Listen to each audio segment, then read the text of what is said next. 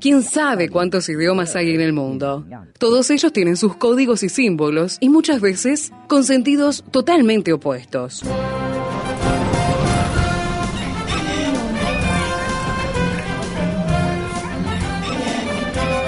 Jungla semántica. Para descifrar las palabras, para entender su raíz, para saber de qué hablamos. Jungla semántica. Nos lidera en esta expedición el profesor Héctor Leites.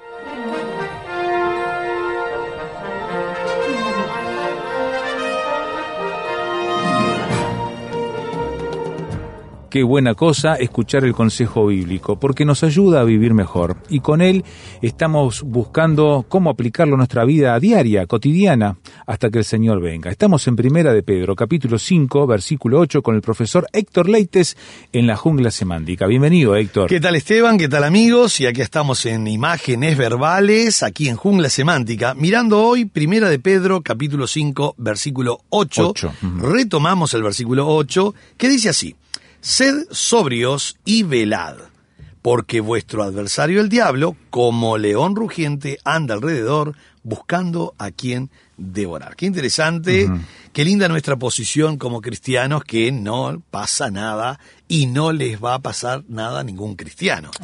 Pero es interesante este versículo porque Pedro tiene en mente la amonestación que le hizo el Señor de cuidarse del enemigo, de la cual todos sabemos allí en Mateo 22 que él olvidó ese consejo cuando Sí. Jesús le dijo, eh, cuidado Pedro, Satanás os ha pedido para zarandearos. Y él no escuchaba a Jesús, se escuchaba a sí mismo. Entonces él ahora, después de 37 años de aquel acontecimiento, puede estar recordando esas eh, buenas amonestaciones que le había hecho el Señor Jesucristo. Comienza con un imperativo, es un auristo imperativo, sed sobrios, eh, en el griego viene de la raíz nefo o nefonte, que quiere decir sin toxina, sin toxina, o sea, sin nada que pueda estar contaminando mi vida, mi alma. Entonces, sed sobrios. Pero ese imperativo también rige para velad, por supuesto, sed sobrios y velad. Velad, que es el verbo gregorésate, que es permanezcan despiertos. Los dos verbos son Ajá. imperativos, eso es lo que llama la atención. Son imperativos los dos. Los dos son, los dos son exactamente igual. Aoristo imperativo activo. Tanto el nepsate como el gre- gregorésate. De hecho, van a ver que tienen la misma terminación sate, nepsate y gregorésate. Los dos son exactamente iguales en su tiempo y en su modo, aoristo imperativo activo. Recordemos que nosotros tenemos cuatro modos, indicativo, subjuntivo, imperativo y potencial. Ajá, ajá. Vamos a recordar un poquitito. Sí, esto. repasemos, por favor. Repasemos. Cuando el modo es imperativo, solo está indicando. Por eso dice modo indicativo. Ajá. Solo indica una realidad. Yo digo, Claudio canta. No, nota algo, Esteban. Yo estoy diciendo que Claudio, ¿verdad? Claudio canta. Canta. No estoy diciendo que cantaría, cantó, cantado. No, dice Claudio canta. Reconozco que lo está haciendo. Exactamente, lo estoy mirando, está cantando. Eso es modo indicativo. Pero si yo lo digo en modo subjuntivo, es Claudio cante. Y ahí donde va unido algunas palabritas como para qué, ¿verdad? Le compré una guitarra para que Claudio cante. No estoy diciendo que está cantando, ni estoy asegurando que va a cantar. Solo es un deseo, por eso el modo subjuntivo indica deseo, sentimiento y se le llama el modo irreal. ¿Por qué irreal? Porque no está diciendo una realidad. El, el- el- el modo que indica la realidad es el indicativo. Claudio canta. Ahí está Claudio cantando. Pero el modo subjuntivo es Claudio cante. O sea, este, le compré una guitarra para que Claudio cante. Justamente tiene el para, que siempre digo que va con el subjuntivo. Si lo digo en imperativo es canta, Claudio. Tampoco es cantá, no es cantá, claro. es canta, Claudio, o si no te golpeo. Creo que lo Con estoy- amenaza ya. Con amenaza y todo. Este, canta, canta, por favor, canta, Claudio. Eso es modo imperativo. Y poten- potencial es cantaría. Tal vez Claudio cantaría, no sé. Es algo remoto, por eso el potencial es mucho más remoto que pueda llegar a pasar. Pero lo que estamos mirando acá es modo imperativo, es una Entiendo. orden, es una orden. Por lo tanto, me está mandando ser sobrio y me está mandando velar. Hay una razón y muy buena razón, por favor, tenemos el porque, y el porque es conjunción consecutiva, explicativa, ¿verdad? Es causal, explicativa. Y si está explicando es la razón por la cual no es un capricho de Dios, Esteban, mandándonos a estar sobrios y velando continuamente, sino que hay una razón, y la razón es porque vuestro adversario, el diablo, adversario, es la palabra antidicos. Habíamos observado que para adversario muchas veces está la palabra satanús o satanás. Eh, eso en el griego. Pero en este caso se coloca antidicos, que es un oponente en un pleito, en un lío, ¿verdad? Y el enemigo siempre está siendo oponente en todas las áreas. Y enseguida no solamente dice que es un adversario, sino que dice que es el diablo. En el griego es diabolos. ¿Qué quiere decir calumniador? Literalmente quiere decir calumniador. Calumniador. Calumniador. Y enseguida dice, por supuesto, como león rugiente. Rugiente. Acá vamos a repasar también un poquito. Cuando en una frase, en una oración, aparece el nexo como, semejante a, o algún otro nexo, tenemos que saber que es un símil. De las 152 figuras literarias, hay una que se llama símil. La misma palabra lo dice, símil, similitud. Yo digo símil cuero. No es cuero, es parecido. Claro. Símil chocolate. No es chocolate, es Claro. grasa. bueno, este, eh, porque es, Y ahí está el engaño. Ahí está, el engaño, ahí está la similitud. Cuando yo tengo en un versículo como, Esteban, hay que tener mucho cuidado en el texto bíblico. Mira que, vamos a imaginar que yo en, esta, en este día digo que eh, lo que pasó en el Pentecostés fue que se abrieron las ventanas y entró sí o sí un viento que eh, golpeó y tiró todo y era como un huracán. No, el texto dice como viento recio. Claro.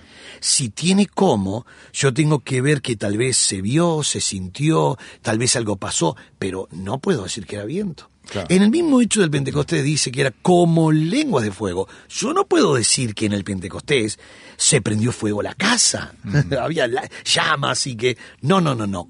¿Cómo? ¿Cómo? Lenguas de fuego. Es muy probable, por eso el símil yo tengo que ver el elemento conocido con el contrastar o comparar con el desconocido. El desconocido es yo no estaba en el Pentecostés. El conocido es quién no ha visto una llama. Y si hay una llama, hay luz, hay calor se ve, bueno, muy probable que pasó algo de eso. Se vio, hubo luz, un poco de calor, pero no puedo decir que era fuego. ¿Por qué? Porque el texto, si fuese fuego, no pone el nexo del símil. Entiendo. Va- vamos a otro ejemplo, que también se ha hablado mucho de esto. El sudor de las gotas de Cristo en el Getsemaní no dice que era sangre, era como grandes gotas de sangre. Si hubiese sido sangre, no se coloca la figura literaria símil, se coloca Jesús sudó sangre. Y eran, eran grandes gotas, pero era como grandes gotas de sangre. Hay que tener mucho cuidado con el símil. Claro. Acá dice que Satanás no es un león, es como león rugiente. Entonces compara. El elemento conocido es, sabemos cómo un león ruge, ruge para saber qué presa sale corriendo. Presa que sale corriendo es muy probable que sea almuerzo de león. Eh, sin duda. Mm.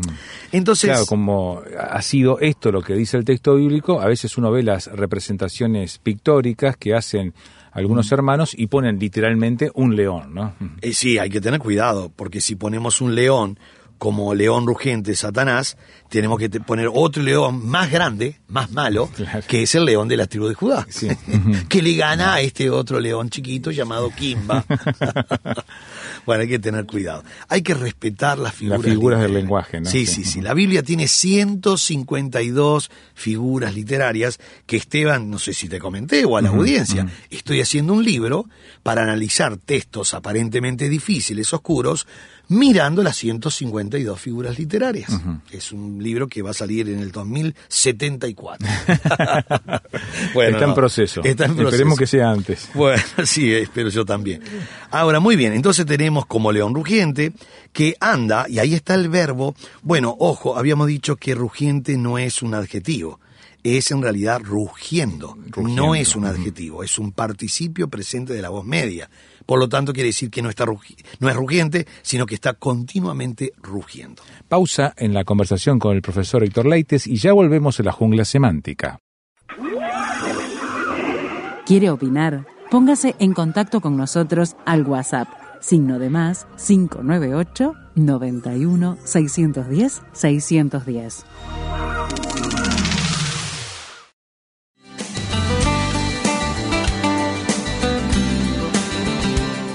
Prepárese con el Seminario Bíblico de Fe, enseñando con excelencia para un servicio eficaz.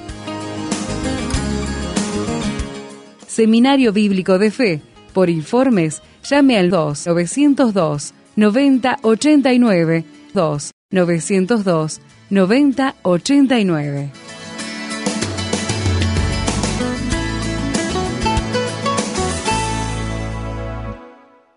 Estamos en la jungla semántica, estamos en Primera de Pedro, capítulo 5, versículo 8, y estábamos hablando de figuras del lenguaje que son importantes tener en cuenta para que no confundamos el significado, Héctor. Exactamente. Y estábamos hablando justamente ahora de la palabra rugiente, que aparece en muchas versiones, pero en realidad no es un adjetivo, es rugiendo, es un participio presente de la voz media. Quiere decir, eh, el verbo es jerúmenos, eh, perdón, jorúmenos. Jorúmenos. Jorúmenos quiere decir estar rugiendo continuamente. Es, es realmente es continuamente este león o este, esta eh, esencia de maldad, Satanás, ¿verdad? Eh, real, por supuesto, ¿verdad? No es imaginario el enemigo, es real, ¿verdad? Que anda como león rugiendo, no rugiente, rugiendo, continuamente está rugiendo. Es la actitud con la que se comporta. Exactamente. La actitud, la motivación, eh, la persistencia, la continuidad. Es increíble cómo no afloja. No afloja. Y está esperando que algún cristiano afloje. Claro. Por eso no podemos aflojar nunca. Dice que anda. Ese anda es peripatei. Peripatei quiere decir, viene de peri, alrededor de, ¿verdad? Y pataya, caminar o andar. Es un presente el indicativo. Por lo tanto, este rugiente anda, está caminando alrededor continuamente. Continuamente. Como bien mirábamos nosotros en Job, cuando estábamos mirando ese pasaje que dice que Jehová dijo a Satanás, ¿de dónde vienes? Respondiendo Satanás a Jehová dijo, de rodear la tierra y de andar por, por ella. ella. Ese es peripatei. Dice que anda buscando y otra vez tenemos otro problemita, porque buscando, que es el verbo setón, Setón. de, setón de seteo, es un participio presente activo. Otra vez estamos con lo mismo. si es un participio, ¿verdad? Este, de la voz activa, presente, quiere decir que continuamente está buscando, continuamente está andando, continuamente está rugiendo. Y uno dice, mamá mía. Pero no es para asustarnos, Esteban. ¿Por qué? Porque a nosotros no nos va a pasar absolutamente nada. La Biblia dice, y Jesús lo dijo, Pablo lo, lo machacó también, que el que está con nosotros es superior que el que está en el mundo. Y tenemos una protección, no porque somos guapos, no porque somos súper buenos, no, porque Cristo está en nuestro corazón y le pertenecemos a Él. Ese es el tema. Así que anda buscando y uno dice, ¿a quién andará buscando? Bueno, ¿a quién devorar? El verbo es catapein o piein, que era del verbo catapino, que es tragar abajo. Es un auristo infinitivo que anda buscando a quién devorar. Qué bárbaro esto, ¿verdad? No dice que está comiendo, no dice que está devorando, solo dice que está eh, insistentemente rugiendo, andando y buscando a quien puede devorar. Es interesante que este a quien quiere devorar se refiere a las personas, ¿no? Principalmente a aquellos que no tienen a Cristo en su corazón. Cuando llegamos al verso 9, es interesante el pronombre relativo. Mira, dice al cual resistir. No debería de ser al cual, debería de ser a quién. Es un pronombre relativo. Porque se está refiriendo al enemigo, ¿no? Claro. Entonces no es al cual, sino a quién resistid. Y ojo porque resistid es tan imperativo, ¿no? Al cual. Al cual. Resistid firmes en la En fe. la fe. Qué bárbaro esto. Esteban, no se trata del don de fe, se trata de una fe sencilla pero depositada en Cristo. En Cristo. No hablamos del don de fe, el don de milagros, tener una fe para mover montañas y hacer cosas. No, no, no, no, no, no. Eso no está diciendo el texto. El texto está hablando firmes en la fe, no con tu fe, sino una fe depositada en Cristo, que en definitiva es eso lo que nos salva, ¿verdad? no somos salvos por obras, sino por fe, por gracia. Entonces acá dice resistir. Ese a quien, por supuesto, es el pronombre relativo que se está refiriendo directamente al león o al que es como león, al que está rugiendo, al que está andando, al que está buscando, ¿verdad? Al adversario, al diablo, a, todas estas características que había dicho el versículo 8. Y lo que está invitando a hacer resistencia. Exactamente. Y para colmo, como el verbo antistete, antistete, anti es ponerse en contra, de pie, entonces el verbo es muy fuerte porque como está en un imperativo, aoristo del imperativo activo, eh, el escritor Pedro dice, pónganse de pie en contra, pero en firme. Ese en contra no quiere decir, por favor, ahora vamos a leer Efesios 6, no quiere decir que yo tengo que hacer guerra espiritual. No salís a las corriendo al diablo por todos lados. No, y tirando sal, miel, leche con la avioneta, que sí, que plantando un árbol, que plantando una estaca, que tirando aquí, allá, que poniendo, eh, eh, enterrando una Biblia, que ir a un cerro donde, donde eh, ves la ciudad y atás al hombre fuerte. Yo, yo quiero hacer un chiste con todo esto, ¿no?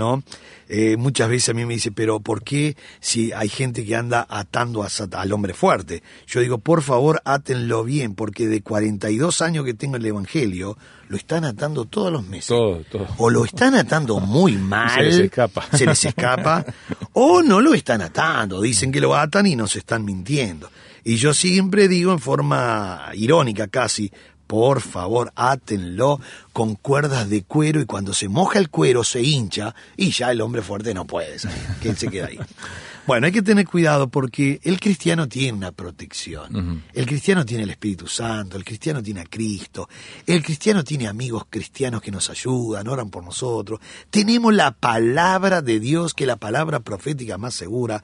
Hay que tener cuidado porque a veces ponemos tanta importancia en este adversario, el diablo, el que anda como león, que perdemos la perspectiva de cuál es nuestra posición en Cristo.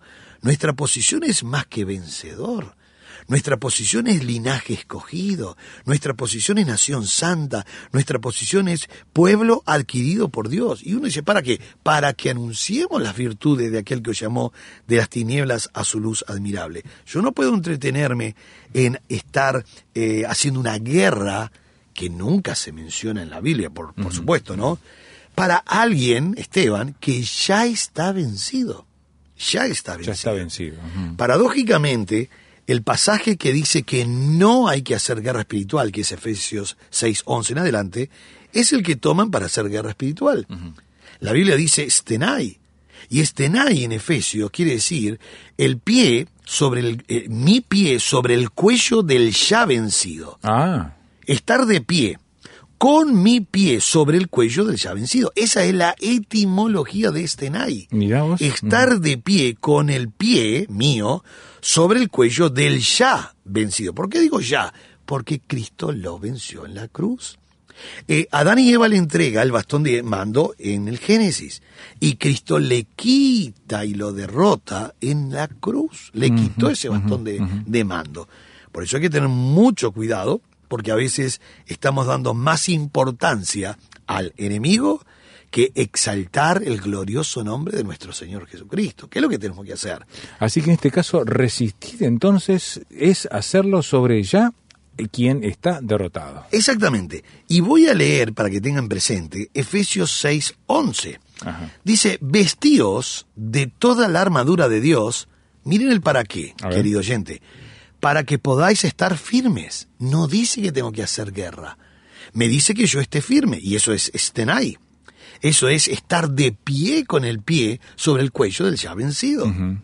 Es para que podáis estar firmes contra las acechanzas del diablo. Por tanto, tomad toda la armadura de Dios para que podáis resistir al día malo, y habiendo acabado todo, miren por favor lo que dice, estar firmes, otra vez, de pie, con el pie sobre el cuello del ya vencido. Estad pues firmes, ceñido vuestros lomos con la verdad y vestido con la coraza de justicia. Es interesante que el pasaje que me dice que lo que yo tengo que estar es de pie firme, es el pasaje que agarran muchas personas para hacer guerra espiritual. Y la Biblia dice, no, señores, ustedes no tienen que hacer ninguna guerra. ¿Cómo van a pelear con alguien que ya está vencido? Que él tire dardos, sí, lo dice el mismo pasaje de Efesios 6. Él tirará dardos, pero Esteban y oyentes, miren mi metáfora. El escudo que nosotros tenemos según Efesios 6 El escudo de la fe. es el escudo de la fe. Y es un escudo, para que podamos ilustrar nuestra mente, es un escudo que, que, que es de agua. Entonces, como es de agua, cuando los dardos de fuego del enemigo tocan, hace Se y se apaga. Y se apaga. Y uno dice, pero ¿qué pasó? Bueno, el enemigo te tiró como 30, 40 dardos de fuego. ¿Qué pasó, Leite? Nada, se apagaron. Pero ¿qué poder tenés? No, no, no, no tengo poder. Tengo el escudo de la fe. La coraza, el yelmo de la salvación, tengo la espada, tengo los zapatos que es el apresto y la responsabilidad del evangelio. El cinturón de la Uh, verdad. el cinturón de la verdad. O sea que no, no, no tengo armas, misiles para hacer una guerra con Satanás. No. Para resistirlo. Tengo la posición en Cristo de la verdad, la justicia, el evangelio, la fe depositada en Él y cualquier dardo que tire o los cientos de miles de dardos que pueda tirar tocan el escudo de la fe y hace ps, se apaga. Se apaga. Y uno dice, ¿qué fe que tenés, Leite? No, no, no, no se trata de mi fe, se trata de creerle a Él. Es Eh, mi fe depositada en Cristo Jesús. Por eso, vamos a dejar entonces esto por acá, pero déjeme decirle, querido amigo, que realmente es un privilegio poder estar firmes en la fe. Amén. No firme en mi opinión, no firme en mi capacidad, mi fuerza, mi formación, eh, mi inteligencia. No, no, no. Firmes en la En la fe. Así que sigamos manteniéndonos firmes con ese gran y hermoso escudo de la fe que hará que todos los dardos de fuego del maligno se apaguen. Dios le bendiga Amén. ricamente.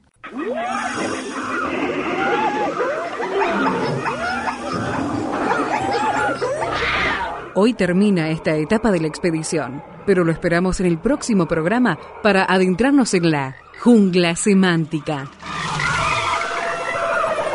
Jungla semántica es una producción del Seminario Bíblico de Fe y Radio Transmundial. Jungla semántica.